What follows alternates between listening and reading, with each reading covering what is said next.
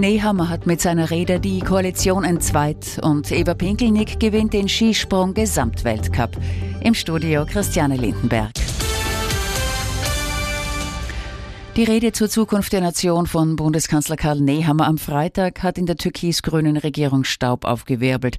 Dass Nehammer Sozialleistungen für Zuwanderer kürzen will, lehnen die Grünen ab.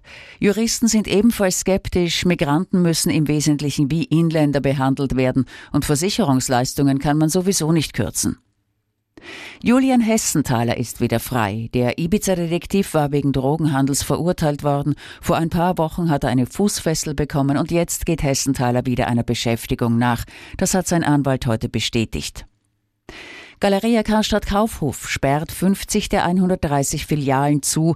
Das Unternehmen von René Benko ist die letzte große Warenhauskette in Deutschland. Rund 5000 Beschäftigten droht die Kündigung. Galeria schlittert seit Jahren von einer Krise in die nächste. Die Hauptprobleme waren zuletzt Corona, der Onlinehandel und die Inflation. Der Milliardär Benko klopft gern beim deutschen Staat um finanzielle Unterstützung an. Der Marktanteil für konventionelles Fleisch sinkt, das zeigt eine Studie von Kearney. In nicht einmal zwei Jahrzehnten werden weit weniger Menschen Fleisch konsumieren, berichtet Katharina May. Im Jahr 2040 sollen der Studie zufolge bis zu 60 Prozent der Fleischprodukte tatsächlich nicht mehr von Tieren stammen. Der jährliche Fleischkonsum in Europa ist mit über 67 Kilogramm pro Person beträchtlich. In Deutschland, Österreich und der Schweiz würden aber schon viele Personen zu Fleischalternativen greifen. Vegetarische oder vegane Produkte sind derzeit noch bis zu 30 Prozent teurer als herkömmliche Fleischprodukte.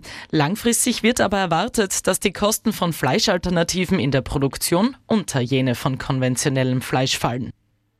Und Eva Pinkelnick hat sich die große Kristallkugel im Skispringen geholt. Der Vorarlbergerin hat beim Raw Air Bewerb in Lillehammer der elfte Platz gereicht, um die deutsche Katharina Althaus auf Platz zwei zu verdrängen.